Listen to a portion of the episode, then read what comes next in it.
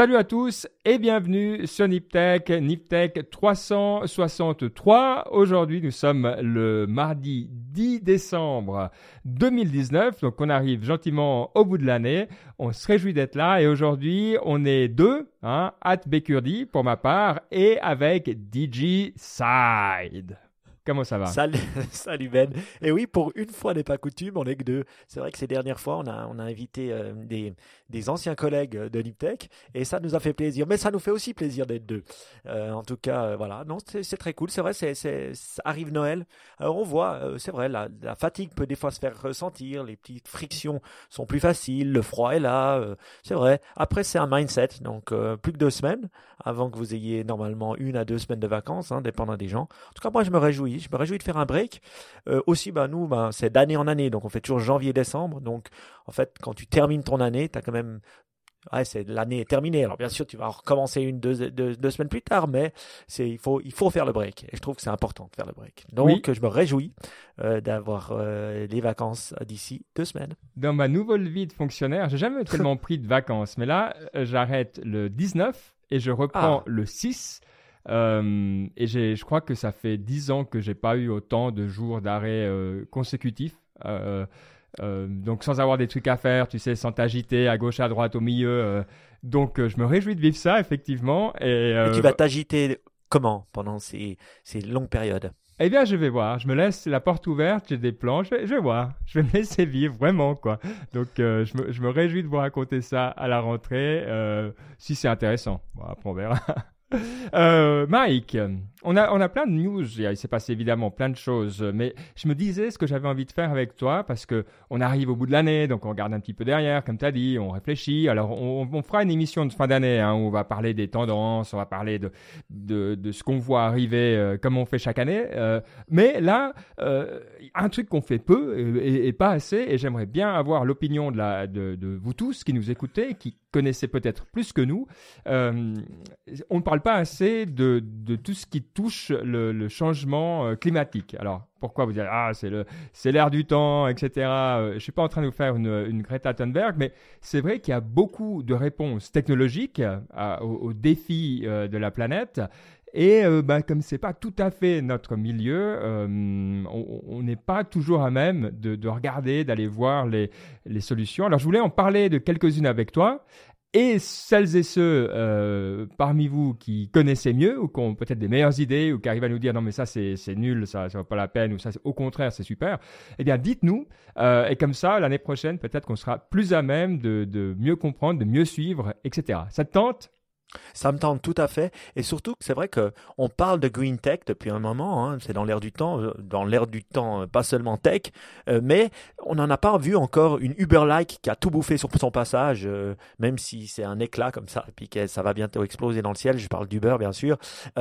on n'en a pas encore vu. Donc c'est vrai que grand public, on, on, sait que la technologie peut aider, mais on n'a pas encore une unicorn du monde de la green tech. Peut-être c'est moi, je me trompe, et il y en a déjà. Donc je me réjouis de t'entendre et puis de regarder ce qui se passe. Ouais, alors pour préparer l'émission, j'ai regardé de manière un petit peu naïve euh, des termes comme euh, green startups, clean tech, sustainable startups, euh, etc. et ce que j'ai trouvé de sympa, alors c'est aussi parce que l'algorithme de Google géolocalise, vu que je suis en Europe, sur peut-être des, sujets européens, mais pour une fois, j'ai trouvé beaucoup de solutions européennes. Euh, et ça, j'ai trouvé quand même bien. Euh, donc, il y a beaucoup de choses en Allemagne, beaucoup de choses euh, en, en Suède, et des sujets euh, qui sont, voilà, pas forcément des choses que je connais.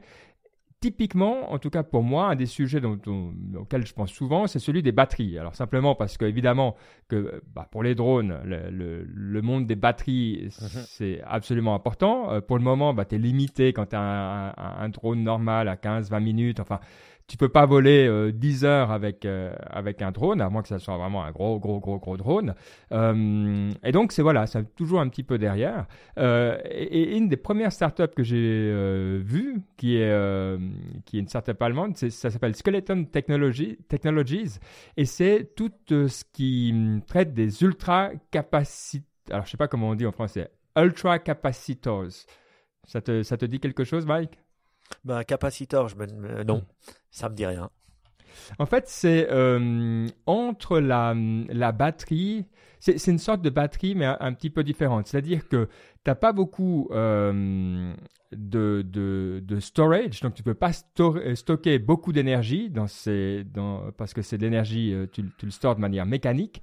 Par contre, l'avantage, c'est que as, quand tu utilises ces ultra alors on les appeler ultra capacitateurs, allez hop, on va essayer, c'est que tu as euh, beaucoup d'énergie de, que tu peux mettre d'un coup, donc tu peux charger par exemple très très vite, et comme c'est mécanique, tu, tu as euh, le life cycle qui est pratiquement euh, infini, donc une durée de vie qui est beaucoup plus grande que les batteries, parce qu'on sait que un des problèmes des batteries, c'est que tu as un nombre de charges possibles et puis euh, ben, au fur et à mesure, la charge est vraiment efficace. Enfin, on a tous eu un téléphone où on s'est dit, mais attends, au début, uh-huh. euh, je pouvais l'utiliser 12 euh, heures, maintenant je peux l'utiliser 3 heures, j'ai de la chance. Donc, je pense que ça, on l'a tous, on l'a tous vécu. Et donc, Quant à les, fameuses batteries euh, qu'on a aujourd'hui, euh, si tu arrives à les mettre avec euh, ce type de, stockage d'énergie, ben, visiblement c'est quelque chose qui, qui, marche, qui, qui, se marie très bien. Je pense qu'on avait peut-être parlé parce que Tesla avait racheté en début d'année quelque chose qui s'appelle Maxwell Technologies, qui fait exactement ça. Et donc typiquement, ça te permet, toi, quand tu freines, ben, tu peux storer l'énergie parce que mmh. ces ultra capacitateurs ils, peuvent stocker euh, à, grande vitesse, même s'ils peuvent pas stocker beaucoup. Donc toi, c'est ce genre d'utilisation euh, aussi pour les superchargeurs. Donc ça, c'est intéressant. Je me demandais si toi, donc c'est pas quelque chose que tu que as croisé encore forcément alors. Non, moi, en fait, quand je parle, j'en parlais avec quelqu'un justement, euh, c'était ce week-end, et il m'expliquait qu'un ami à lui, ben, dans les, il, a, il, vit dans un, dans une, comment on appelle, on appelle ça une PPE en Suisse, hein, où c'est multiples appartements, et ils, ont justement, euh, parce qu'un des gars était ingénieur, mis à l'intérieur euh, mmh. des, des, des, batteries pour justement capturer l'énergie et afin que la, les maisons soient, comme on dit en anglais, self-sustainable, c'est-à-dire qu'elles dépenses, euh, qu'elles arrivent à emmagasiner leur batterie, euh, leur, leur, leur, énergie, excusez-moi, je connais mal le domaine, et euh, pour ne pas devoir acheter de l'électricité. Et il me dit que c'est assez hallucinant parce qu'en parlant avec son pote, il voyait que Bien sûr, ça a eu un certain coût, donc ils ont dû investir avant d'y arriver, mais après une année, ils sont self-sustainable. C'est-à-dire, ils n'ont plus besoin d'acheter de l'électricité et ils, consomment, ils arrivent à stocker et ils arrivent à produire en mettant des panneaux solaires et à conserver l'énergie. Et, je trouvais ça assez, intéressant parce qu'on me disait toujours ouais c'est pas possible parce qu'on doit les stocker quelque part et puis on n'arrive pas à le faire. Alors ce qui est étonnant, en tout cas pour moi, c'est que de plus en plus c'est faisable, mais euh, que finalement ça coûte cher. C'est juste ça la problématique. Ouais, donc c'est effectivement, je pense, et puis c'est ça, et ça coûte cher, et puis tu, tu dois pouvoir bah, faire tourner euh, euh, tout, tu dois faire tourner ton four euh, qui consomme à fond, et pas que ton, ton sèche-cheveux pour, pour celles et ceux qui en ont. donc, mais, même quand je t'entends parler, en fait, je me dis, ça, c'est différent. Ces, ces ultra-capaciteurs, en fait, ils doivent transformer extrêmement rapidement l'électricité, la stocker pendant une petite période et puis la rebalancer, si je comprends bien. Alors, stocker pendant une petite période, pas forcément, mais par contre, en stocker beaucoup, c'est plus compliqué. Donc, tu vois, la ah, batterie, comme on connaît, elle peut en stocker beaucoup elle rend pas, elle rend, elle peut rendre pas mal, mais voilà, pas, pas forcément tant que ça. Et puis, donc, ça, se complète vraiment bien. Le nom de la, la de la société qui m'a euh, mis la puce à l'oreille, elle s'appelle Skeleton Tech, donc euh, SK Skeleton tech en un mot.com.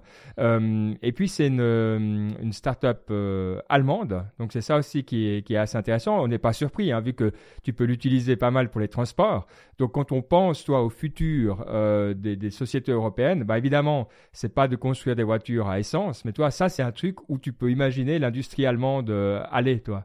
Et, et je hmm. trouve vraiment intéressant de, de voir ce que c'est. Donc, maintenant, toi, typiquement, tu regardes, euh, ils disent qu'ils utilisent ça, par exemple, dans les trams euh, en, Allemagne. Euh, mais je serais curieux de voir, voilà, qu'est-ce que ça veut dire si on en a autour de nous un peu plus. enfin, il y, a un truc qui me parle là-dedans, mais comme tu vois, ni toi ni moi, on est encore tout à fait sûr de ce que ça veut dire. Ouais, c'est toujours un peu ça avec cette green tech, c'est que bah, d'abord elle, elle, est un peu utilisée un, à petit escient, mais je dirais sa problématique c'est souvent le prix.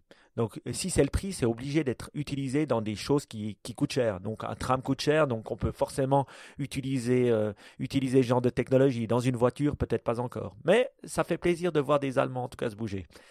Oui, Absolument. Et puis, euh, dans les autres trucs euh, que j'ai vus, mais je vais peut-être passer à, une euh, qui est plus dans ton domaine et qui peut-être est, parce qu'elle est aussi en Allemagne et peut-être qu'elle existe aussi ailleurs, mais moi je ne connais pas vraiment de ce genre de startup. C'est une qui s'appelle Refurbed ben voilà, donc on, voit où ça veut arriver. c'est donc une, en fait, c'est l'Amazon du, comment tu dis refurb en français? Euh, refurbishing, tu dirais, ouais, c'est le mot anglophone, c'est-à-dire bah, tu, tu, euh, ouais, tu répares, c'est de, la, de la réparation, mais la remise à neuf. Remise à neuf, ouais, c'est juste. Oui, c'est ça. Hein, parce... Mais toi, c'est intéressant, on n'a même pas forcément. Donc, c'est pas que c'est cassé, effectivement. Quand on voit ton téléphone, mm. maintenant, ça, c'est assez classique. Euh, eh ben, tu... Ils le remettent à neuf, ils te le revendent. Euh, c'est vrai qu'il y a, dans, dans l'idée de, de, bah, de plus tout le temps consommer, de plus tout le temps racheter, euh, c'est quand même fou. Toi, moi, je sais le faire pour mon téléphone parce que, en gros, ben, là où j'ai acheté mon téléphone, ils disent, je te le reprends. Toi, comme ils te le disent avec ta voiture. OK, mhm. donc pour certaines verticales, ça existe mais il n'y a pas un endroit, toi, comme quand tu achètes sur Amazon, tu leur envoies par défaut de toute manière, toi.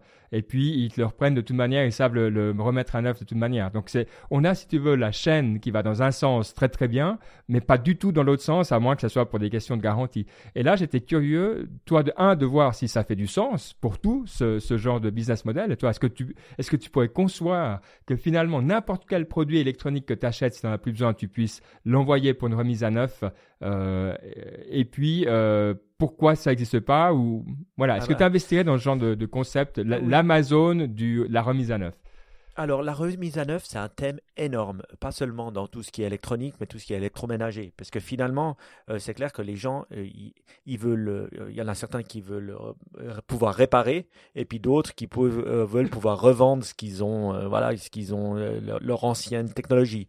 Le, problème avec ce genre de start-up, c'est les pièces détachées. Parce qu'en fait, les fabricants, ils donnent pas toujours toutes les pièces détachées hmm. qui permettent à ce genre de société de faire du refurbishing. Alors une société, je vais prendre l'exemple d'Apple. Alors Apple, ils, font du refurbishing, c'est-à-dire si tout d'un coup euh, le, téléphone il a, un écran pété après un mois, il est, comme neuf. Son seul problème, c'est l'écran pété. Donc, qu'est-ce qu'ils vont faire? Ils vont le refurbisher eux-mêmes ou avec un third party qui est un approved uh, repair center. Euh, et après, ils vont, si tout d'un coup, tu, ils vont te le, ils vont te le revendre moins cher. Si tout d'un coup, tu dis ah j'ai un truc pété, ils te feront ah ouais mais si tu payes 300 francs, je te renvoie un neuf. En fait, c'est pas vraiment un neuf, c'est quelque chose de refourbiché. D'autres sociétés, en fait, ce qu'elles font, elles utilisent aussi des plateformes comme eBay pour revendre les produits second-hand. Ça se passe aussi dans les habits, on voit, mais elles utilisent des plateformes qui existent. En Corée, par exemple, il y a trois à quatre plateformes très connues, des marketplaces, je me souviens plus du nom, qui euh, sont spécialisées que dans la revente du euh, second-hand, refurbiché, qui sont des fois refurbichés par des compagnies propres mais avec un petit R pour dire, ben voilà, c'est pas totalement neuf, mais c'est refurbished. Donc, le, le, le, refurbishing, ça se refait, mais souvent, ça se fait par, le, par, le, par, par la marque. pourquoi, je pense Parce que c'est très dur d'avoir les pièces détachées. D'accord, donc cette idée de universel, ouais, euh, je comprends. Ben, à part s'ils ont euh, illimité accès à des pièces détachées, euh, et puis que je pense que là, ben, ils doivent être peut-être potentiellement euh, revendeur Apple, parce que je vois sur Refer pas mal d'Apple, donc ils doivent avoir les pièces détachées Apple qui reçoivent d'Apple, parce que sinon c'est pas possible de les avoir. Donc, en faisant ça, bah, mais je trouve que ça fait sens, euh, ces plateformes de seconde main. Après, la seconde main, il faut savoir que les gens le font aussi par eux-mêmes. C'est vrai qu'ils ont, en fait, ils ont beaucoup plus. Là, ils mettent Apple, je pense, que, parce que c'est ce qui marche le plus. Mais si tu regardes les produits, ils ont par exemple des imprimantes couleurs. Mais je regarde euh, les imprimantes, ils t'en proposent une série. Euh, donc effectivement, ça serait intéressant de voir euh, euh, comment c'est. Bon, la différence de prix et, ça c'est aussi intéressant, toi. Le, Typiquement, c'est entre un tiers moins cher et la moitié moins cher que ce que tu as à, à neuf. Ça te semble correct? Oui, oui, ça semble correct. Après, ben, c'est toujours la même chose. C'est quel est l'incentive de la, la, marque à réparer ses produits? On parle toujours de, le problème des produits de courte durée, c'est que les marques, elles n'ont aucune incentive de faire durer leurs produits. Pourquoi? Hmm. Parce que bah, le consommateur, il ne le voit pas. Alors en France, ils ont mis des trucs comme maintenant, ils mettent le nombre d'années euh, qui gardent les pièces détachées. C'est obligatoire sur l'étiquetage. Il paraît que ça va venir en Europe aussi, mais pour l'instant, c'est qu'en France. Donc tu peux savoir, mais le consommateur, finalement, on dit qu'il qu'il en a quelque chose à foutre, mais il s'en fout. Il regarde le prix, puis il dit ah mais ça c'est moins cher donc je prends ça. Même si l'autre est plus cher et puis qu'il conserve, il conserve les pièces détachées, c'est réparable pendant 10 ans, ben, je pense que 8 consommateurs sur 10 prendront le moins cher. Donc je comprends un peu les marques parce que voilà, à quoi bon faire du euh, pas cher, euh, du, trop cher quand le consommateur s'en fout et puis prendra euh, ben voilà, le, moins, le, plus bas prix. Ce qu'il faudrait, c'est faire un, incentive positif, donc rendre les, choses qui sont réparables plus longtemps moins chères.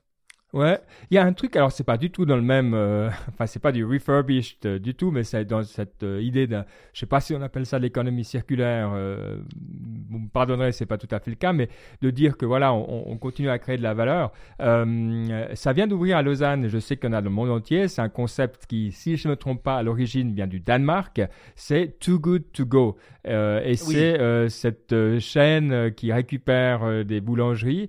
Et je trouvais ça intéressant parce qu'en Suisse, on est typiquement, bah, tu vois, quand tu arrives en Suisse à la, gare de Lausanne, tout le monde a son Apple, euh, son iPhone. Euh, tu, vois, tu vois qu'il y a, euh, les gens sont assez, assez prêts à consommer et, et qu'il y a de l'argent. Donc, en gros, je me disais, tiens, c'est intéressant. Est-ce que c'est un marché qui va, qui va prendre? Donc, chaque fois, puisque je passe devant pour aller au boulot, tant l'aller-retour, évidemment.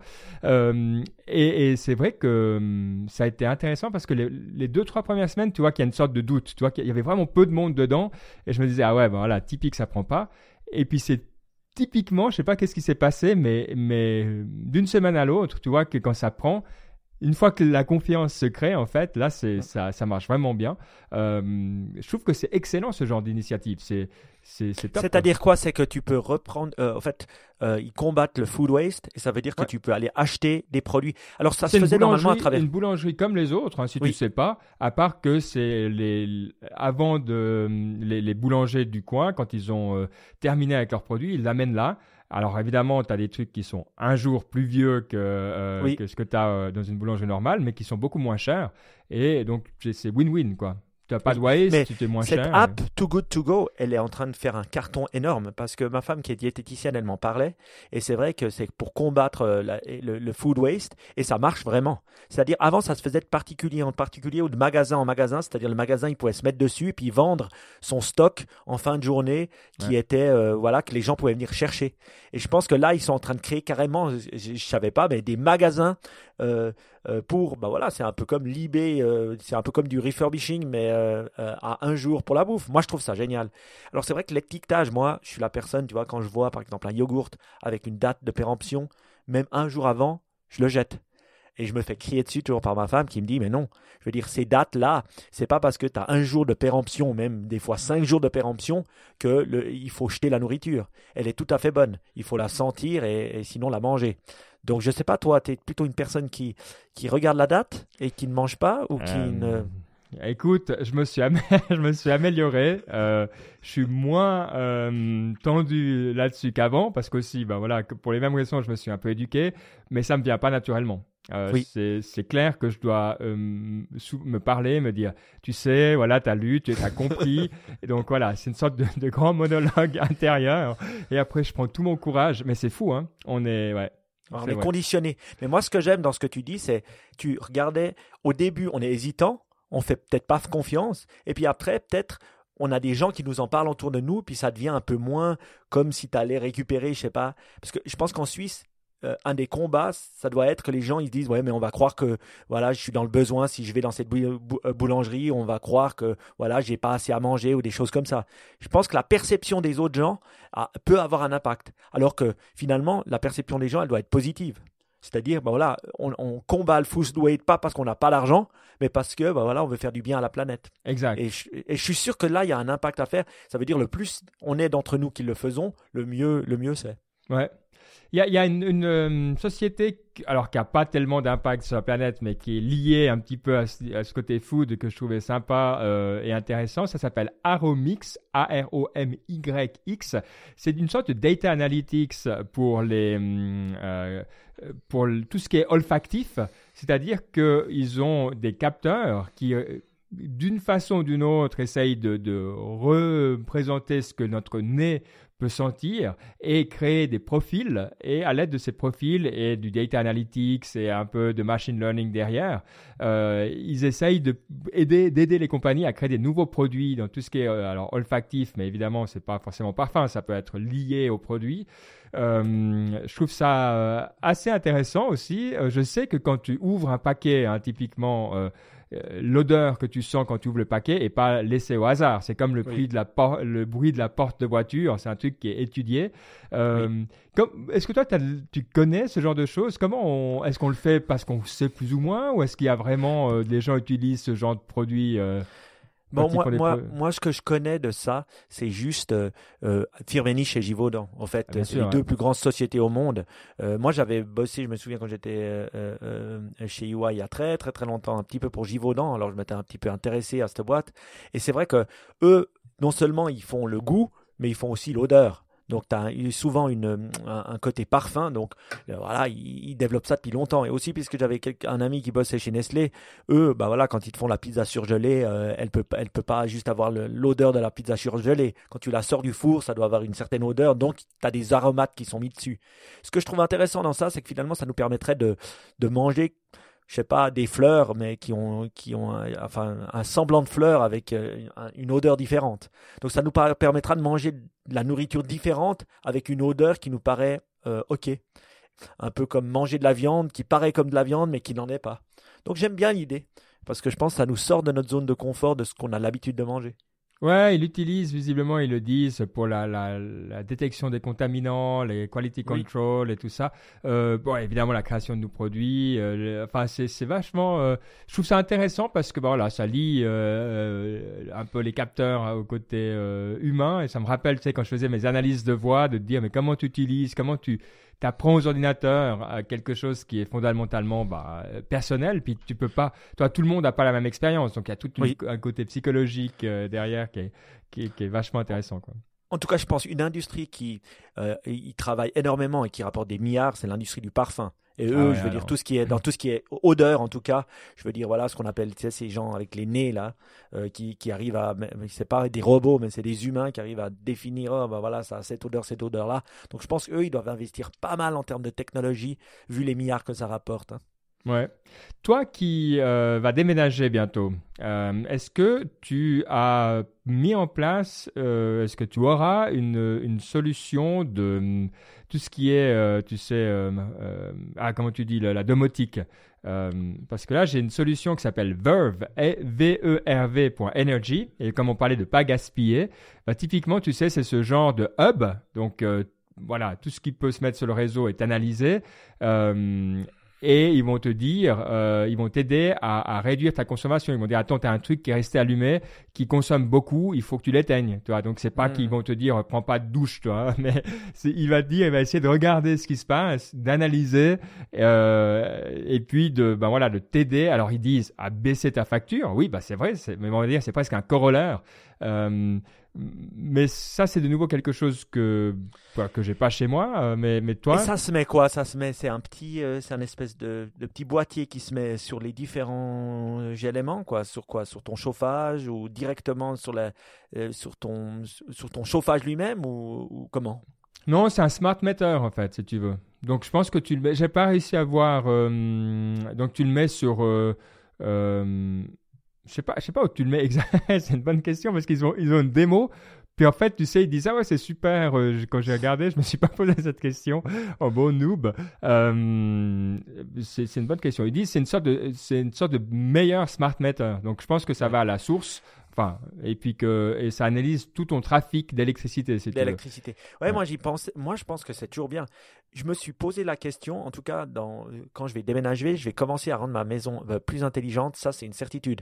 Après, ben euh, où je déménage, il y a. euh, Ouais, il- attends, On il est attaché directement au à l'electricity meter. ouais, donc il est, Ah, ok, à l'électricité meter. Donc, à, Ouais. à ce que le, à ce que l'électricien vient contrôler euh, chaque six mois ou chaque année, euh, là, là, il, là, il peut te donner des insights. Ça, c'est pas mal, je trouve, parce que c'est justement ça.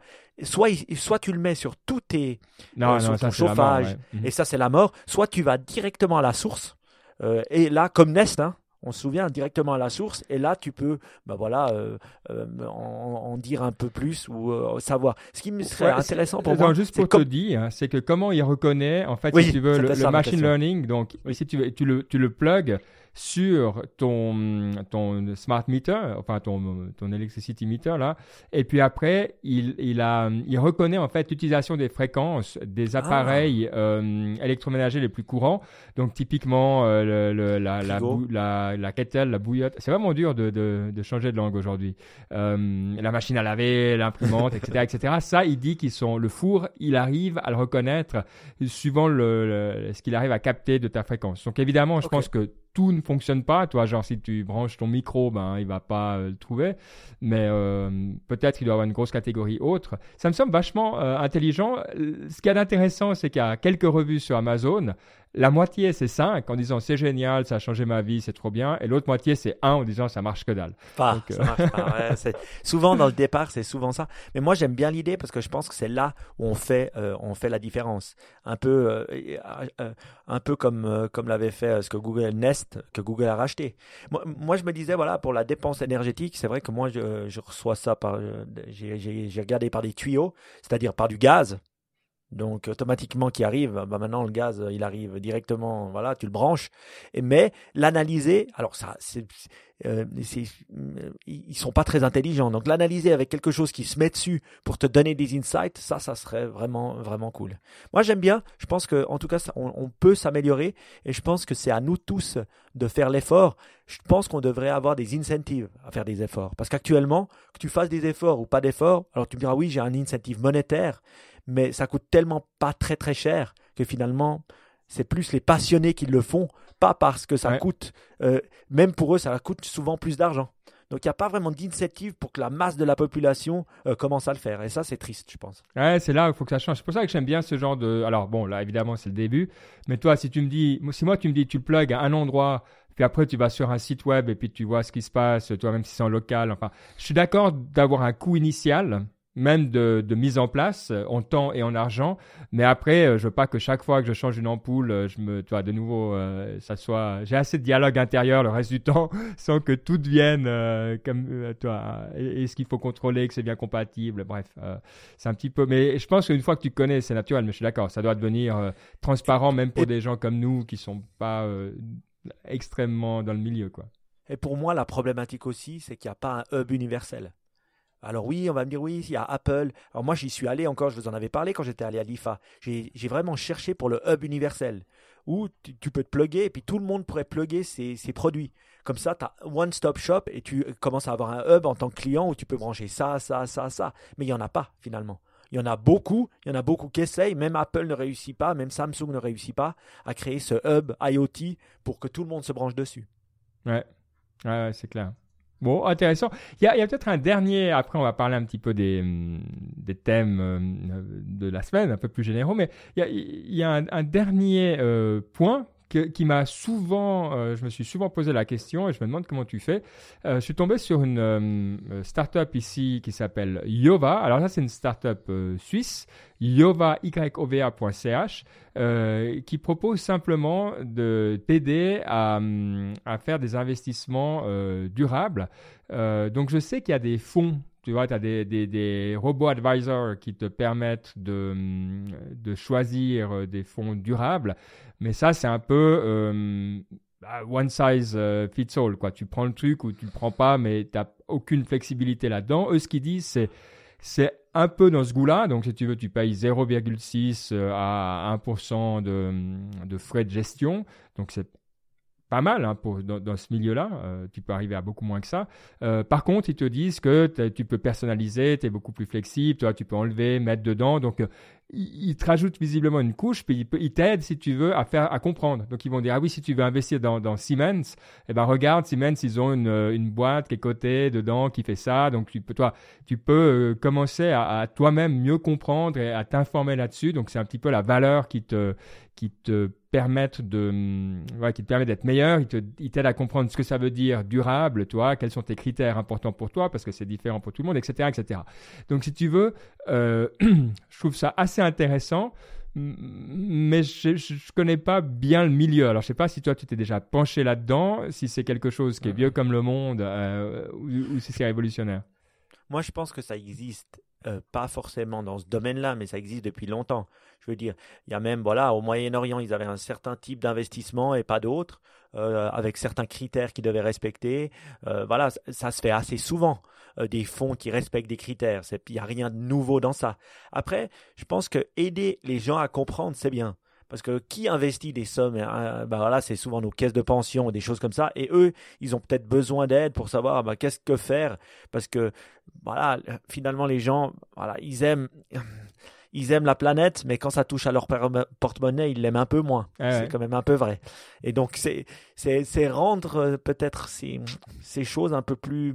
Voilà, quand tu me dis ah, 0,8, 0,9% euh, par année d'annual fee ou 1%, c'est quand même conséquent par rapport à ce que tu violent, C'est assez violent. tu dois être soit le passionné qui est prêt à euh, payer pour l'avoir ou avoir un, un return moins élevé, soit euh, parce que tu n'as pas vraiment d'initiative à le faire. Moi, je, moi je, soutiens ce genre de, choses, mais après, je me demande à quel point le commun des mortels le fera quand il s'agit d'argent. Tu veux que je finisse de te convaincre d'utiliser yova.ch Tu peux les contacter directement par WhatsApp. Ah, j'adore. j'adore, j'adore. Mais je dois dire, c'est vrai que WhatsApp, de plus en plus, euh, est en pleine explosion et de plus en plus de, sociétés euh, permettent aux consommateurs de les contacter par WhatsApp. Et je crois que de plus en plus, le consommateur fait l'effort de le contacter par WhatsApp. D'ailleurs, c'est ce que j'avais proposé à quelqu'un pour des, euh, quand on a, pour un deck, pour une conférence organisée, c'est de dire, il faut mettre, il faut pas mettre une, contact form. Il faut mettre, alors, tu peux mettre un lien, un email, mais le contact direct, pour ton lead, ça doit être un WhatsApp. Parce que là, tu dis, OK, quand on se toi, c'est beaucoup plus facile, beaucoup plus rapide. Mais je vais t'expliquer le problème. WhatsApp, euh, le problème énorme, c'est que actuellement, WhatsApp for Business, euh, c'est pas possible. Parce que pour avoir WhatsApp, tu es obligé d'avoir une carte SIM. Donc pour avoir une carte SIM, tu es obligé d'avoir dans le pays, euh, tu en es trouvé une. Et après, tu es très très limité. Par exemple, WhatsApp, ils ont commencé à couper les, les, Il y avait des sociétés qui avaient fait un peu comme à l'époque avec Twitter, où tu pouvais passer pour eux pour répondre à tes WhatsApp. Et puis maintenant, ils commencent à couper tous ces liens-là parce qu'ils veulent le faire eux-mêmes. Ils veulent plus de third party qui puissent gérer ça. Hmm. Mais les solutions que propose WhatsApp pour les business, mais c'est de la daube infâme. Il paraît qu'en 2020, ils vont commencer à s'améliorer, mais quand tu vois ce que, ce que, je suis toujours halluciné, ce que WeChat fait et la capacité qu'ils ont, et tu vois ce que WhatsApp nous donne comme outil euh, pour parler aux gens, mais c'est l'âge de pierre, mais l'âge de pierre. Et, je ne comprends pas pourquoi. Franchement, j'en suis bouche bée. Euh, à chaque fois, euh, on devrait secouer les gens de Google, euh, de, Facebook pour leur demander parce que les gens adorent WhatsApp, l'utilisent tous, mais c'est très difficile d'avoir des outils pour bien répondre aux gens. Ouais. Moi, on voit même ça même pour notre groupe Niptech, hein, où j'ai d'ailleurs enlevé même le, le lien qu'on avait mis sur Twitter parce que tu reçois tellement de spam sans aucune disons que pour moi, le spam, ça va, mais c'est l'impuissance face au spam parce que tu n'as aucun moyen, tu n'as aucun feedback, tu n'as aucun... rien, quoi. Tu ne peux pas filtrer, il n'y a rien. C'est vraiment, ouais, c'est juste pas fait pour ça. Écoute, espérons effectivement que ça, que, que ça évolue. Bon, euh, je te propose qu'on passe euh, aux grandes nouvelles euh, de la semaine, ou des deux dernières semaines. et j'aimerais commencer, vu qu'on parlait de durabilité, de, conscience écologique, de, protection du climat, il y a quand même un événement important, je pense qu'il va exactement dans ce sens, euh, qui s'est passé récemment, c'est le Black Friday, qui est le temple de, de, de la vertitude, euh, où tout le monde met entre parenthèses tout, tout ce qu'on a appris à faire bien euh, pendant quatre jours. déjà, est-ce que tu as commandé des choses pendant Black Friday? Moi, j'avoue que j'ai commandé une paire de baskets dont j'avais urgemment besoin, j'en achète une, une chaque X années. Hein, donc voilà. Euh, donc oui, j'ai participé. Euh, est-ce que toi, tu as fait partie du lot aussi? Oui, j'ai fait partie du lot. Je me suis ah. acheté un costume. Et donc oui, j'ai fait partie du lot. Je ne l'ai pas encore reçu d'ailleurs, mais je l'ai acheté. C'est vrai que Black Friday, euh, ce qu'on appelle, ben, on, vous rappelle, qu'est-ce que c'est? Black Friday, c'est fait, c'est le, le, quatrième euh, euh, vendredi de mois de novembre et il vient juste après Thanksgiving. Thanksgiving qui est la fête américaine des Pilgrims de 1500 et quelques. Et pourquoi, euh, pourquoi? Bah voilà, ils fêtaient le fait qu'ils n'allaient pas mourir parce que les Indiens leur donnaient à manger. Et là, après, on en a fait, c'est plus, plus connu que Noël aux États-Unis. Donc après, il y avait Black Friday. Pourquoi ça s'appelait Black Friday? Parce que c'était soit les gens, il y avait tellement de gens dans la rue qui achetaient euh, parce que c'était juste après, ils reçoivent du pognon aux États-Unis, donc euh, voilà, ils allaient dépenser. Soit c'est parce que c'est le moment où les retailers deviennent, euh, ont les chiffres du rouge au noir parce que c'est la fin de l'année, puis ça commence les achats.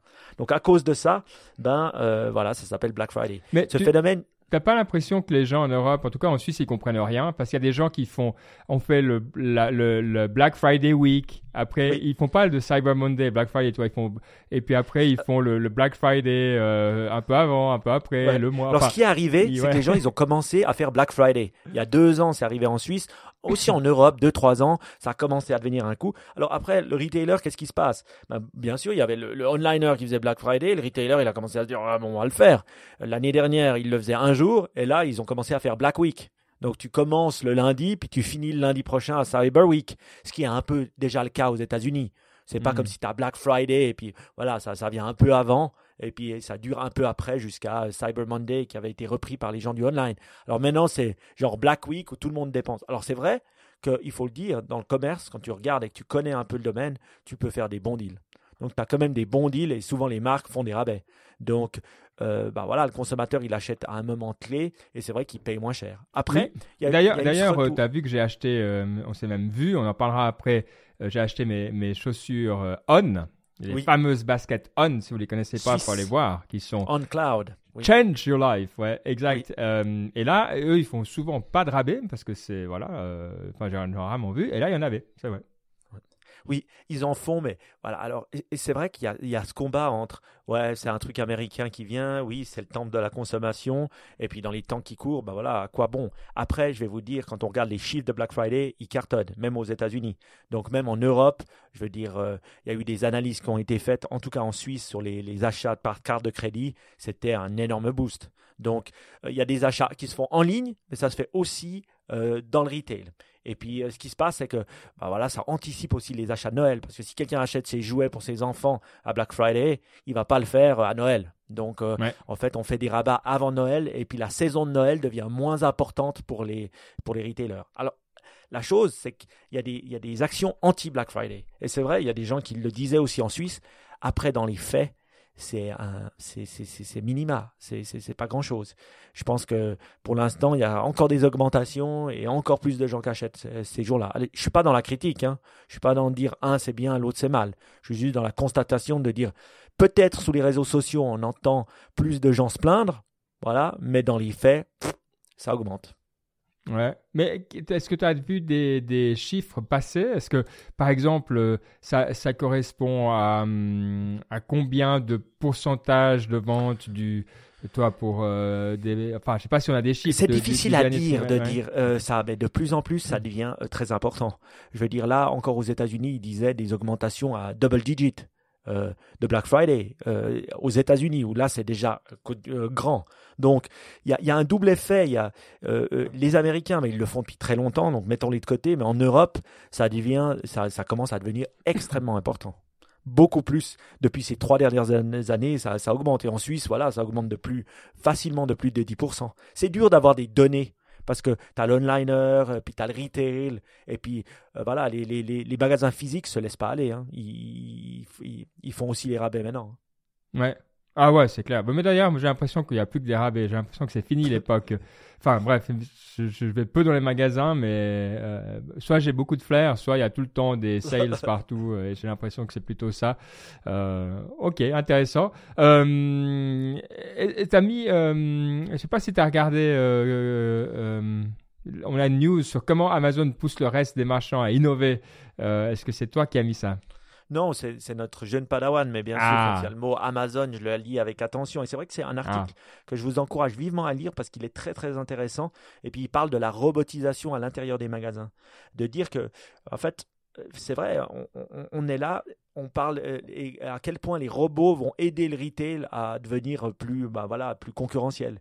Et c'est vrai que là, c'est là où Amazon a, une marge euh, d'avance, c'est que déjà un, euh, tout ce qui est warehousing ou, logistique, tout ça, ils l'ont automatisé avec des robots et ils l'automatisent beaucoup beaucoup plus rapidement et aussi à l'intérieur des magasins. Moi, ce que je pense qui fait vraiment la différence, c'est le paiement.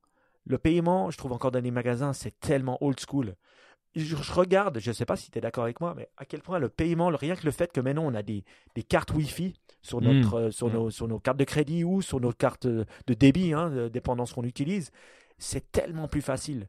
À l'époque, tu te souviens, tu devais mettre le code pour tout. Euh, maintenant, à 50 francs près, tu poses, paf, ça va, ça, ça y va. Et il y en a certains pays, c'est jusqu'à 100 dollars. Donc, euh, Ouais, c'était en Australie. Quand j'étais en Australie récemment, j'ai vu, ah, tu peux le mettre et tu avais le Wi-Fi jusqu'à 100 dollars. Donc, je pense que le paiement, c'est encore quelque chose qui est très lent et qui nous permettrait de le faire beaucoup plus facilement. Et là, Amazon sont meilleurs. Dans le paiement et aussi dans les, dans, comment on appelle, euh, dans les articles. quand tu vas dans un supermarché standard, souvent tu vois tous les articles et tu vois les articles avec les prix en papier. Et ça, c'est le pire que tout. Parce que si tu veux te battre contre ton concurrent, si tu as des articles en papier, ah imagine, tu dois avoir une personne qui se pointe, qui change le, prix de l'article. Et ça, c'est. Ça, ça n'existe plus d'ailleurs. Voilà, dans les, magasins où je vais faire mes courses, c'est tout, euh, c'est tout passé au digital, effectivement. Oui. Après, c'est comment ils update ça digitalement ça se fait pas si automatiquement bah, que ça. Ils, ils scannent ta tête, ils savent que si tu aimes bien, bah, hop, c'est un peu plus cher. Donc, euh, Non, mais je dis, comment est-ce qu'ils font le switch? Euh, c'est pas si facile des fois euh, ah bah technologiquement. Euh, ils doivent des fois quand même voilà le, faire. Tandis qu'Amazon il le robotise, ce qui fait que faut savoir qu'à l'époque quand Amazon m'avait dit ou j'avais lu à quelque part, ils changeaient les prix sur leur site web amazon.com plus de 1600 fois par jour. Amazon. Ils scannaient les prix pour les changer. je pense que cette force de robotisation euh, pas seulement avec des robots qui portent les trucs, mais qui, voilà, qui, euh, le seamless payment et tout ça, c'est ça la force. Et c'est ça qui va faire que des retailers gagneront et d'autres perdront. La, toi, la robotisation, euh, elle est tellement présente côté warehouse, donc côté stockage, que c'est normal qu'elle arrive sur l'interface, tu vois. Parce que elle, évidemment, elle, a, toi, elle, elle est d'abord arrivée massivement là où c'est invisible pour le client.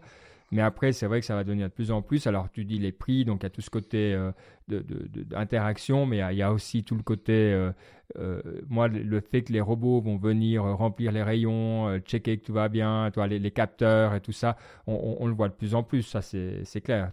Est-ce que, alors les trucs tout bêtes, c'est est-ce que le frigo est encore froid et ça fait les alarmes, ça c'est simple, mais toi, est-ce que je dois remettre des choses, est-ce qu'il y a un problème? À mon avis, c'est vrai que globalement, l'expérience va encore beaucoup changer, et puis elle doit changer. J'ai lu récemment un article aussi sur les paris qu'on fait des hedge funds, alors c'est pas les personnes qu'on préfère, mais en termes de tendance, ils sont intéressants à suivre, sur la faillite des malls aux États-Unis. Donc en fait, ils ont parié contre, euh, comme la, crise des subprimes, mais cette fois sur les, ces malls aux États-Unis, parce que plus personne n'a envie d'y aller à l'heure où tu peux te faire livrer des choses, parce que l'expérience est pourrie. Tu n'as pas envie de conduire 10 km pour aller euh, te parquer à, encore un kilomètre. Enfin bref, quoi. C'est, hum, et, et c'est pas un truc qu'on connaît en, Europe, mais tu vois qu'aux États-Unis, ils, sont bien avancés là-dessus. Bon, on, on, en connaît quand même. On voit que bah, rien qu'en France, hein, c'est le, c'est le, c'est eux qui ont inventé l'hypermarché. Je veux dire, ils sont à la pointe du retail, hein, les Français. Hein. ils sont très très très forts. Rien que eux, bah voilà, ils commencent à les, les hypermarchés marchent de moins en moins. Donc ils sont en train de réduire la taille des magasins parce que les gens ne veulent plus aller dans ces espèces de grands temples où tu marches 30 minutes pour aller chercher ta, euh, tes, fruits. Moi personnellement, en venant de Suisse, je hais ça. Quoi. Je, je, je, déteste les grands magasins euh, où tu dois faire 30 minutes pour aller chercher, puis tu te retrouves face à une armoire, enfin quoi, à une halle avec euh, autant de pain que, que tu peux ne compter. Et puis franchement, le choix est horrible. Donc je, moi, j'aime pas, mais j'ai pas été éduqué pour ça. Et je vois que les gens aussi changent leurs habitudes, même en France. Mais le monde du retail change, ça c'est une certitude, et je crois que le monde du retail a toujours changé.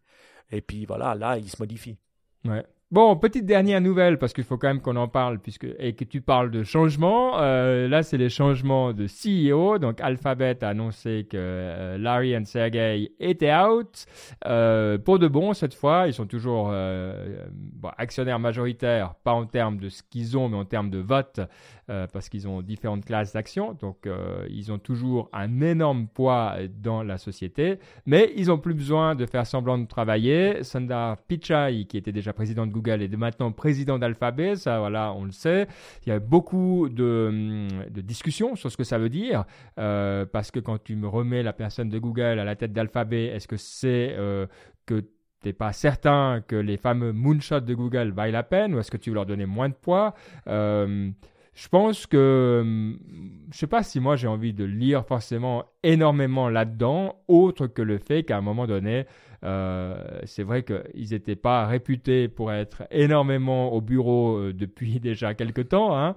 Euh, donc que ça change vraiment quelque chose, j'ai quand même un doute. À mon avis, c'est plutôt voilà, un état de fait chez Alphabet qui se sont dit, bon, bah, bah simplement rendre les choses un peu plus lisibles. Je suis pas non plus certain que c'est absolument pour éviter de devoir euh, parler aux régulateurs américains parce que euh, c'est pas eux qui décident. Donc c'est pas parce que tu es CEO ou pas CEO que si on t'appelle au Congrès, on t'appelle au Congrès. Euh, il faudrait qu'ils vendent leurs actions s'ils veulent échapper à ça. Donc je sais pas. Moi je, je trouve que c'est normal. Euh, la chose qu'ils ont bien fait, comme toutes ces grosses boîtes, comme l'a fait Microsoft à l'époque, à part qu'ils auraient jamais, jamais dû mettre Balmer au milieu, mais bon, ils ont fait par étapes loin de Google, après Alphabet comme étape intermédiaire, après loin d'Alphabet, et puis ils n'ont plus qu'à vivre heureux.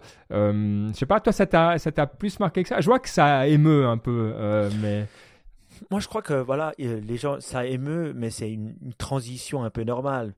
Moi, je crois même pas que c'est à cause des régulateurs. Je crois que les, ces founders, ils ont encore des preferred shares, et donc euh, c'est les plus grands, euh, euh, voilà, c'est les, les plus grands actionnaires de Google. Donc, s'il y a un problème, c'est quand même eux qu'on va poursuivre.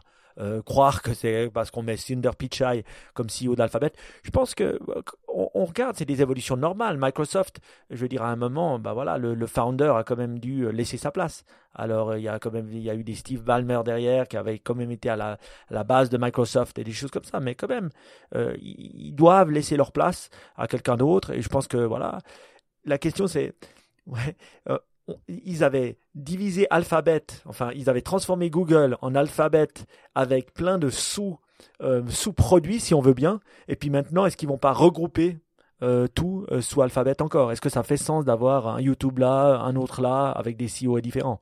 J'imagine que tous vont rapporter au CEO d'Alphabet qui est Sundar Pichai. Oui, après c'est ça, mais après dans toutes les grosses boîtes, tous ceux qui ont vécu dans les grosses boîtes, on sait que de toute manière on réorganise tout le temps tu es tout le temps en train de changer ci, de changer ça, de euh, bosser en matrice, bosser euh, par euh, pays, bosser par compétences, bosser par toi. Donc, ouais, c'est ça. Moi, oui, peut-être ça va, peut-être sur la surface ça change, mais faut, si d'un coup ils disent on fait, on, on, fait plus du tout de moonshot, ouais, là, là c'est une vraie news. Mais je crois pas. Moi, que moi ce que je trouve triste, c'est que des milliardaires comme Larry Page et Sergey Brin font rien avec tout leur pognon. Je veux dire, quand on voit ce que, ce que fait notre très cher ami de Microsoft, euh, comment s'appelle-t-il Bill Gates. Bill Gates, je devrais me souvenir, quelle horreur. Et euh, euh, eux, qu'est-ce qu'ils font pour transformer le monde À part se faire plein de pognon? Je veux dire, voilà, ils en sont fait assez, ils ont assez fait d'argent. En plus, à Black Friday, ils ont dû s'en faire encore plus, hein, vu que tout le monde a acheté les, les Google Ads. je veux dire, voilà, qu'est-ce qu'ils font pour améliorer la planète? Donc, euh, j'aime des moonshots, c'est sympa, mais j'aimerais bien les voir euh, prendre un peu. Non, alors ils, ont quelque chose. Et, ça, je trouve évidemment, moi, ça me parle vu ma situation actuelle. C'est-à-dire que je ne sais plus lequel des deux a annoncé ou a fait laisser entendre ou a parlé l'année passée d'une initiative qui visait à, à, comprendre comment tu pouvais créer des espaces pour tester des technologies dans des endroits où, toi, où, des technologies qui sont fortement régulées. Donc typiquement, euh, bah, toi, les, leurs moonshots, c'est souvent des technologies euh, régulées. Tu ne peux pas simplement faire comme ça parce que tu as envie. Euh. et c'est vrai que c'est compliqué. Et donc, comment tu trouves l'équilibre juste entre les besoins de la société, toi, d'être protégé pour de bonnes raisons, mais aussi le besoin de trouver des solutions sans qu'on te mette les bâtons dans les roues. Si ils vont dans quelque chose comme ça, toi, tout le monde n'est pas obligé d'aller euh, se combattre la malaria. Euh, je pense que s'ils font un truc dans le genre, ça serait vraiment un, très positif parce qu'il y a peu de gens qui investissent là-dedans. Et c'est vraiment un des challenges. En tout cas, moi, c'est pour ça que je, bah, je travaille dans le gouvernement maintenant. Je pense que l'innovation et d'avoir un gouvernement qui est capable, en bonne conscience, d'avancer à la vitesse de l'innovation, c'est un des enjeux capitaux euh, des, années à venir. Donc s'ils le font, ça me ferait très plaisir, mais euh, je ne sais pas euh, à quel point c'est vraiment dans leurs intérêts ou c'était juste un coup de gueule qu'ils ont poussé à l'époque. En tout cas, bravo Sundar. Tu, Belle promotion. Belle promotion, c'est clair. Et c'est la Indian Mafia qui est maintenant euh, tant chez Microsoft. C'est quand même assez, assez remarquable. Hein. Ouais, c'est assez remarquable, mais ça fait plaisir de voir. Ben voilà, un pays ben voilà, où il y a pas mal de. C'est quand même, c'est vrai, un pays tech où il y a beaucoup de. Les gens s'éduquent bien, et eh ben, de, de, les voir euh, si bien représentés à la Silicon Valley. Donc bravo à eux et bravo Sundar. J'espère que tes collègues euh, qui étaient en dessous de toi ne sont pas trop jaloux. Ah, je pense que tu as la réponse. Euh, Jack Dorsey, lui, décide de partir quelques mois en Afrique euh, pour, euh, parce qu'il pense que l'avenir est là-bas, surtout en termes de, crypto et dans plein d'autres domaines. Euh, il a reçu un accueil froid à glacial aux États-Unis après cette annonce. visiblement, moi, je suis pas de loin pas autant négatif. Alors évidemment, il est déjà CEO de Twitter et de Square, donc de deux boîtes. Et en plus, il veut partir, donc c'est vrai que c'est inhabituel. Est-ce que c'est intelligent de le faire en tant que CEO Je ne sais pas. Mais en tout cas, en tant que, founding father, on va dire, de, fondateur, euh, euh, moi, ça me semble vraiment bien d'aller voir ce qui se passe dans ce continent. Et, oui, alors, on, a une remarque qu'on a eue la fois passée. Évidemment, c'est pas un pays, hein. peut-être qu'on s'est mal exprimé là, dans la dernière émission euh, sur notre site web. évidemment, c'est un, énorme continent avec tout plein de variétés. Mais moi, ça me semble malin de sa part. C'est vrai que ben, il y, a des opportunités colossales. Après, euh, CEO ou pas CEO, c'est vrai. Je, suis mal placé. Je, ne connais pas assez ces boîtes pour savoir. C'est vrai qu'à vue s'il démissionnait puis qu'il disait je pars six mois pour me consacrer entièrement à ça, puis après dans une nouvelle fonction de conseiller, etc. Je reviendrai. Euh, ça me choquerait pas non plus, quoi. Oui. Moi, j'ai été étonné de la de, de, du backlash. Euh, je pense que ça vient vraiment du, du monde de, des États-Unis où euh, voilà. Si t'es pas aux États-Unis, n'existe pas. Hein. Ouais, ouais, où, tu dois être là, où tu dois être présent tout le temps. Je veux dire, quand tu lis l'histoire et toi, voilà, tu lis des bouquins comme moi sur l'histoire, tu vois bien que euh, même les présidents à l'époque prenaient six semaines pour réfléchir où ils n'étaient pas tout le temps en train de faire, faire, faire, faire, faire. Maintenant, on a la, on a la, l'obligation du mouvement le mouvement, sinon tu fais rien. Et, c'est une bonne chose d'avoir mis en place, de pouvoir partir comme euh, CEO et d'avoir des gens qui peuvent continuer à, faire continuer à, marcher Twitter c'est pas un signe de réflexion et de bonne chose Pourquoi est-ce que tout devrait venir du top? Ça veut dire qu'il a des bons managers et des bons, un bon management. Donc, euh, euh, c'est une bonne chose. Moi, j'applaudis. Et de toute façon, tout ce qu'il fait, on le critique jusqu'à qu'on se dise Ah, c'est quand même pas si mal. Donc voilà, moi, je pense qu'il s'en fout. Alors ça, c'est bien une chose dont il s'en fout complètement, Jack Dorsey. Il fait ce qu'il pense être juste et j'applaudis. Donc va, réfléchis, regarde, ouvre ton esprit. Et en tout cas, euh, bah, il l'ouvrira beaucoup plus que la plupart des CEO qui restent aux États-Unis et qui ne vont même pas voir ce qui se passe dans le reste du monde. moi, j'aurais tendance à être d'accord. Euh, sur ce coup-là, je me dis de sortir de temps en temps, euh, pas, pas un mal. Bon, en tout cas, voilà, intéressant. Il y avait d'autres nouvelles, mais je te propose de passer. Donc, on a eu des, pas de Ask mais on a eu des commentaires sur le site, donc de euh, notre ami le mouton noir qui nous faisait cette remarque justement, on n'était pas tout à fait précis sur l'Afrique, qu'on vient de corriger. Et puis euh, notre ami et collègue Guillaume Vendée nous a aussi fait quelques retours. Ça vaut la peine d'aller les lire. Donc euh, c'est sur le site web nitech.com. Hop, quand vous allez voir les notes d'émission, ben, en dessous il y a des commentaires possibles qu'on avait enlevé un temps puis qu'on a remis en se disant mais finalement pourquoi enlever une façon de communiquer parmi d'autres? donc voilà, merci d'avoir pris le temps, la peine de commenter, ça nous a fait plaisir et euh, c'était de voilà des retours de qualité. Euh, mais bon, pas, pas d'autres remarques, euh, pas d'autres Ask. Vous savez que vous pouvez le faire aussi. Hashtag Ask sur Twitter, qu'on oublie souvent de mettre en avant. Et puis on se fait un plaisir d'en parler dans l'émission. Mike, Est-ce que tu es prêt pour la partie inspiration? Oui, on se souvient, hein, ça fait longtemps qu'on on, on faisait pas ça. On prend une grande bouffée d'air comme ça on se laisse aller. Comme j'ai dit que mes enfants à faire, espérons qu'à force de le répéter, ils le feront, respirer. Et c'est vrai que euh, pour commencer cette inspiration, je voulais expliquer une petite chose que toi et moi, on a commencé à faire avec d'autres euh, d'autres amis. Oui. Euh, et je, voulais, je, me, je voulais l'expliquer à, bah, tous nos auditeurs pour essayer que peut-être eux le mettent en place également. Ça s'appelle la marche du vendredi. Donc, vous savez, on avait fait à l'époque des masterminds où on se mettait ensemble chaque mois pour essayer de réfléchir à des business et des choses comme ça. On l'avait fait pendant un moment, ça n'avait pas on l'avait fait quand même pendant 3-4 mois, ça n'avait pas duré plus. Et là, on s'est dit, ben, comment, euh, je me suis dit, ben, j'ai eu l'idée de, comment est-ce qu'on peut se voir euh, tout en étant en mouvement? Alors, euh, j'ai imaginé la marche du vendredi où, ben voilà, on se voit à un endroit et sans notre téléphone, bien sûr, on, on marche pendant une heure, une heure et demie, hein, comme on veut, et en parlant en parlant d'un thème ou de plusieurs thèmes, et puis voilà, en, étant plusieurs à parler de ces thèmes-là. Donc, euh, euh, on l'a fait euh, maintenant deux fois. et peut-être bah, du feedback de ta part, Ben. Que penses-tu de la marche du vendredi? Je pense que c'est largement supérieur au mastermind pour plusieurs raisons. le fait d'être en mouvement, je crois vraiment que c'est, on sait, hein, il y a des réunions en marchant et tout ça je pense que c'est vraiment euh, propice à, trouver un flow, euh, à pas être distrait euh, par nature. Bah, quand tu marches, t'es pas, toi, moi, j'ai moins le, la compulsion de. Enfin, c'est plus simple de me concentrer, je veux dire, voilà. et, et en même temps, ça laisse une certaine flexibilité. Peut-être, toi, tu es s'il y a un peu de silence, c'est pas un problème. S'il y a hmm. les thèmes viennent plus naturellement. J'aime beaucoup l'exercice, je dois dire. Euh, il y a des challenges également, c'est-à-dire que on l'a fait euh, à 2, 3, euh, on l'a pas encore fait à 4, mais ça devrait arriver. Après, évidemment, tu peux pas le faire à 20. donc c'est, je dirais entre 2 et 4. Euh, et faire attention de choisir des endroits où on peut marcher, à trois ou quatre à côté, donc c'est-à-dire pas partout. La première fois, on était au bord du lac, alors c'était joli, mais on devait être des fois l'un derrière l'autre, donc ça, c'est pas terrible pour parler. Donc il faut privilégier plutôt euh, le côté fonctionnel ici que le côté euh, bucolique, forcément. Donc ça, voilà, c'est les petites choses à mettre en place. Mais sincèrement, non, il n'y a, y a, pas, y a pas photo. Ça vaut... Moi, j'adore.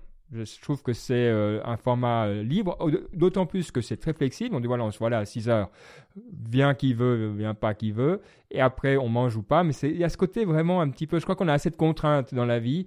Et le mastermind, c'est bah, une contrainte, c'est un peu plus exigeant, c'est peut-être mieux pour ça, mais j'aime bien le côté un peu moins de contraintes en ce moment.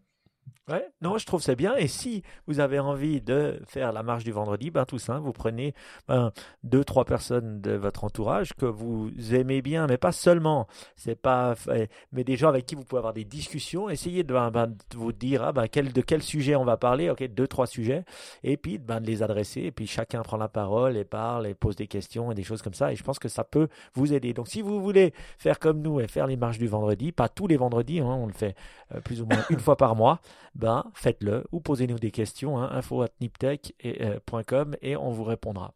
Donc, essayons de faire de ce phénomène, euh, je veux dire, euh, une marche en avant, et pas une manifestation, hein, une marche en, du vendredi. et puis, en tout cas, c'est bien cool. Voilà, ça, c'est le retour d'expérience. Maintenant, pour les bouquins. Ah. Alors, c'est vrai que j'écoute moins de podcasts, moins d'audible, j'avoue, voilà, mais je lis beaucoup plus. Je me, je, même le matin, je reste dans mon lit pour lire, ce qui m'est rarement arrivé. Est-ce que c'est à cause des deux livres que j'ai lus euh, récemment que j'adore? Le premier, c'est History of the SAS. Vous connaissez les forces spéciales. Vous savez que j'aime bien la guerre et tous les bouquins sur la guerre. C'est l'histoire des SAS, c'est les forces spéciales euh, euh, britanniques qui ont existé pendant la deuxième guerre mondiale, qui sont créées à Burma, en Birmanie, pour combattre les Japonais dans la jungle, et ben voilà, qui existent encore aujourd'hui. et, et, c'est l'histoire de comment ils ont évolué. Ah, mais donc tu m'as dit que tu lisais un livre à tes enfants, donc c'est ça Non, c'est pas ça. À mes enfants, si je dois lire un livre de guerre, je lis Joko Willink. euh, mais... Et d'ailleurs, euh, c'était marrant parce que il y avait, euh, j'ai écouté Joko dans la voiture et, et mon fils fait ah oui, c'est Joko. tu vois, ils, ils, savent reconnaître sa voix. Joko serait fier. Et donc, moi j'aime bien parce que ça raconte l'histoire d'une troupe. Ils n'étaient pas nombreux, hein, ils étaient 50, 100, 100 personnes et ils sont pas beaucoup beaucoup plus nombreux non plus. Hein. Ils sont environ 500, je dirais maintenant. Ils sont pas énormes. Alors avec peut-être beaucoup plus de gens qui les supportent, mais ils ne sont pas une, un mastodonte, mais l'impact qu'ils peuvent avoir. Euh, et l'adaptabilité. moi, je trouve que quand on lit des, choses comme ça, bien sûr, c'est pas donné à tout le monde de le devenir, mais une chose qui est, toujours sûre, c'est qu'il s'adapte. Ah ben voilà, il fallait faire la guerre dans la jungle, ben, il s'adapte à ça. Il fallait faire la guerre dans le désert, il s'adapte à ça. Il fallait faire la guerre en Irak et dans les caves, il, s'adapte. Et c'est cette adaptabilité constante que je trouve intéressante. Euh, on peut faire le parallèle avec les business en se disant, ben voilà, tu dois toujours t'adapter. Tu peux pas dire, ben voilà, je reste, euh, ce qui a été fait ma force. Euh, euh, fera ma force demain, c'est euh, l'agilité. Pas l'agilité dans le, dans, dans, le programme ou dans le la management de projet, mais l'agilité en soi-même, je trouve. Donc voilà. Improvise, adapt, overcome. Ah, j'adore. Et le deuxième livre que je suis en train de lire, qui est vraiment adorable. Alors ça fait longtemps, longtemps, longtemps que je voulais le lire.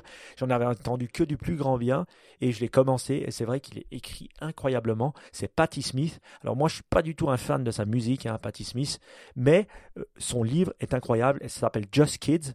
Euh, C'était pas un, bouquin tout récent. Elle, elle a vécu, ben voilà, dans les années euh, euh, fin des années 60, début des années 70 à New York. Et puis voilà, elle raconte un peu euh, voilà qu'est-ce qu'elle faisait, le côté créatif euh, avec les gens avec lesquels elle s'entourait créativement. Et j'ai trouvé assez fou euh, de voir ça, de voir aussi cette créativité et puis la créativité amenant la créativité et comment ben, voilà les artistes développent, les artistes réfléchissent. En tout cas, je trouvais très cool. C'est extrêmement bien écrit. Bon, je lis en anglais, donc voilà, c'est dans sa langue. Alors Patti Smith, Just Kids. Ouais, euh, qui a vraiment aussi d'excellentes revues et j'aurais jamais euh, pensé à m'intéresser à, un de ses livres. Euh, écoute, je, ouais, je vais peut-être même le prendre en, hardcover pour ici. Ok, Merci Mike, comme toujours, de ces excellentes recommandations. Est-ce que tu n'avais plus de podcast alors? Bah, écoute, j'écoute mes podcasts euh, euh, dans Spotify maintenant, donc je les limite énormément. Il y en a ah. un petit que j'ai entendu qui était vraiment bien, et d'ailleurs qui a un podcast lui-même, donc je vous laisserai aller le découvrir. C'est, je l'ai entendu Adam Grant, Adam Grant sur euh, Tim Ferriss, que un personnage que je ne connaissais pas, personne, professeur qui a écrit pas mal de livres et qui travaille à comme psychologiste à, à l'école de Wharton, qui est une grande école de business, voilà, et qui explique plein de choses sur pas seulement la psychologie humaine, mais la psychologie du travail, la psychologie des émotions. Euh, et j'ai trouvé que c'était un très bon interview, euh, un peu qui partait dans toutes les sphères, mais d'un professeur euh, qui n'a pas été bon toute sa vie, mais qui l'est devenu. Et il a écrit aussi encore des bouquins, bouquins que j'ai pas encore lus, donc voilà, et qui a un podcast lui-même où il parle de ces choses-là. Donc intéressant au niveau organisationnel, au niveau vie de manière générale. Euh, il s'appelle Adam Grant. Euh, il est sur le Team Ferry Show. J'ai trouvé que c'était une belle, euh, une belle émission. Bon, magnifique. Et ce qui risque bien d'être la dernière citation de l'année, parce qu'on ne sait pas quand on va faire notre revue annuelle passé-futur. donc, un peu de pression là. Ça doit être une, ça doit être une belle quote. Ben voilà, c'est vrai que je cherche sur des quotes qui ont un, un sens. Et celle-là, elle avait un sens pour moi euh, aujourd'hui, je ne sais pas pourquoi, donc je l'ai choisie. Et elle dit la chose suivante. Be careful what you say. Words do not only describe reality, words create reality. Et c'est de hmm. Desmond Tutu. Faites attention à ce que vous dites. Les mots ne font pas que de décrire la réalité. Les mots créent la réalité. Bon, déjà, Desmond Tutu, fantastique choix. Euh, vraiment. Et, euh, et c'est vrai. il se trouve, alors c'est marrant hein, des fois les, hasards de la vie, il se trouve que j'ai une longue discussion ce matin exactement là-dessus euh, avec un collègue euh, qui disait mais toi il y a des faits et puis euh, voilà après les gens disent des choses mais c'est pas vrai donc toi les faits sont les faits. Je disais ouais mais on est des, on est une espèce, oui, qui faut, qui faisait que quand on dit des choses, ben, ça a un impact. On est une espèce sociale, et puis le fait d'être social, c'est que les mots euh, et, les pensées et tout ça, ben voilà, ça, ce que tu penses, ce que tu dis des gens, ça a un vrai, un vrai impact. Et euh, bah, ça aurait pas pu mieux euh, compléter cette, cette journée. c'est vrai.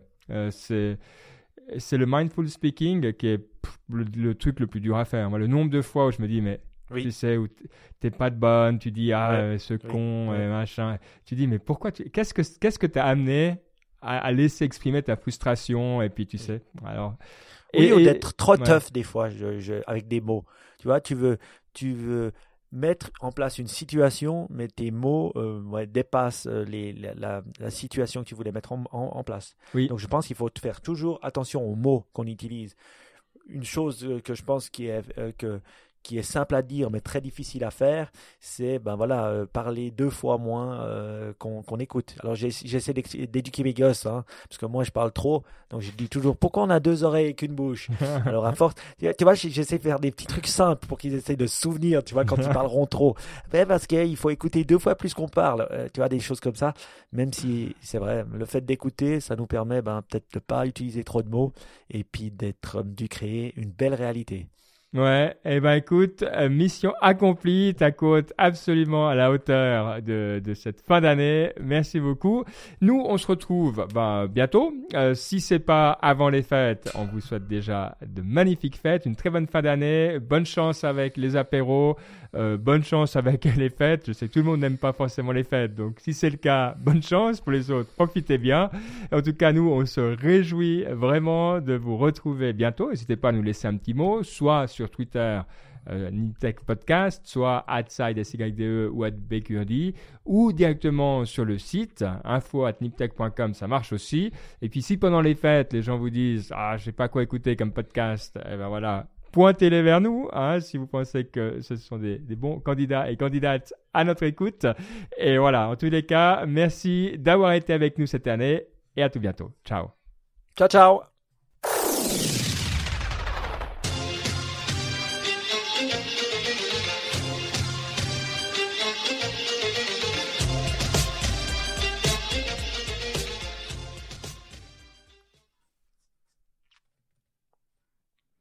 Fantastique. Donc, je laisser ouvert la, vidéo encore. Euh, la vidéo, la vidéo audio. Euh, et euh, il nous faut trouver un. Je crois que j'en ai trouvé un. Ah. Alors j'ai eu l'inspiration, mais je ne sais pas à quel point. Je voulais l'appeler Green Friday. Oh, bah, sold.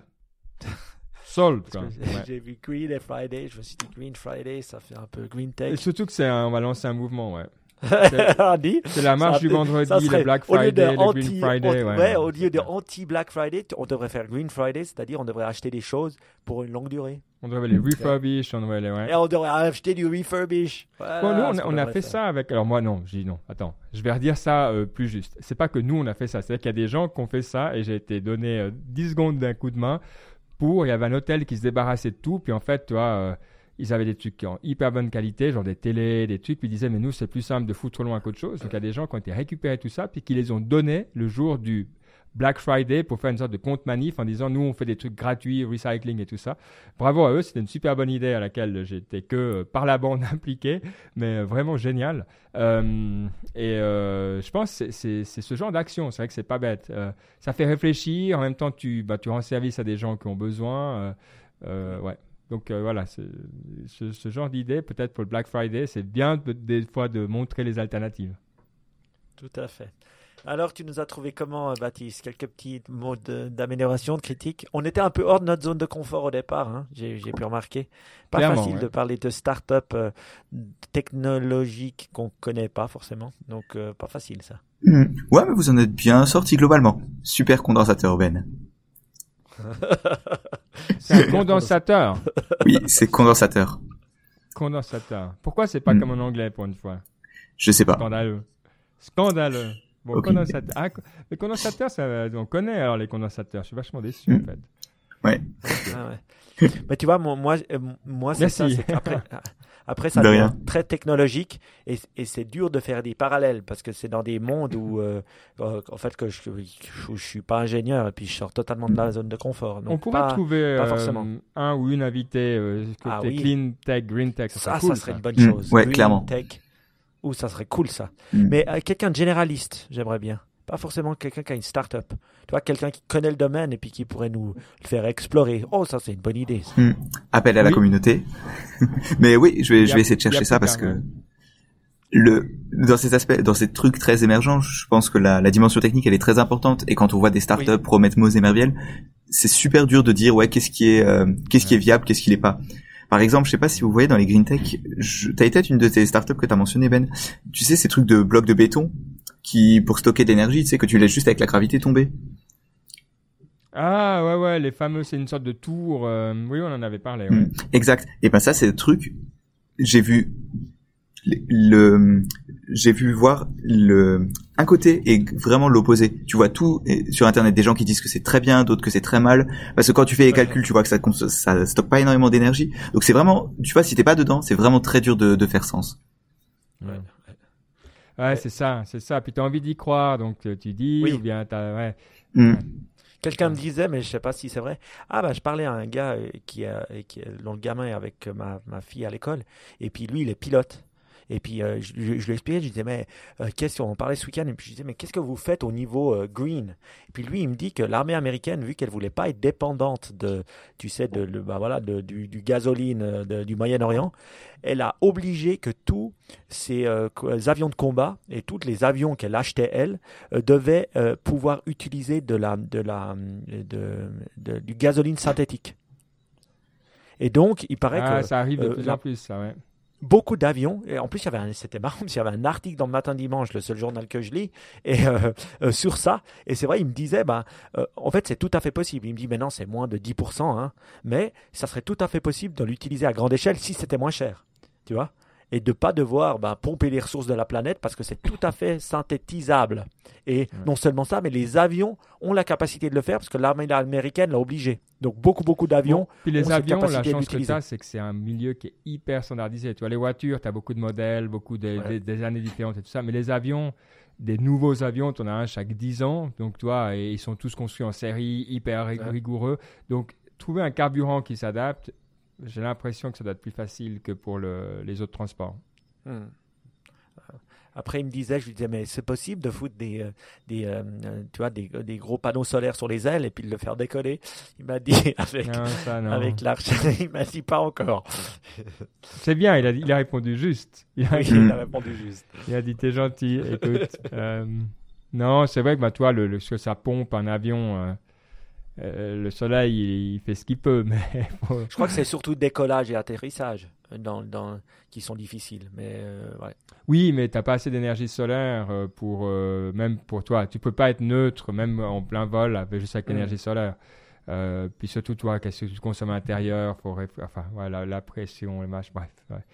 Euh, toi, Solar Impulse, qu'ils ont dû faire pour être euh, de l'énergie Ouais. solaire, ils avaient, ils étaient tout seuls, ils avaient rien, ils avaient rien à manger, Ouais. ils étaient. ouais. Mais ouais, c'est cool. Faut chercher des, des trucs comme ça, ouais. C'est une bonne idée. Mm. Euh, Baptiste, tu sais, tu as, eu- t'as pu regarder un petit peu pour cette émission de fin d'année ou pas encore? Je vais, je vais contacter euh, Guillaume et Matt. Mais après, ça dépend aussi de quand vous êtes disponible pour qu'on le fasse avant la fin de l'année. Mais peut-être on peut dire au revoir à, aux auditeurs maintenant, ou comme vous voulez. Ciao Oui. Ouais, ouais, c'est bien, c'est bien. On dit au revoir à tout le monde. Au revoir tout le monde. Au revoir, bonne année. Ciao. À bientôt.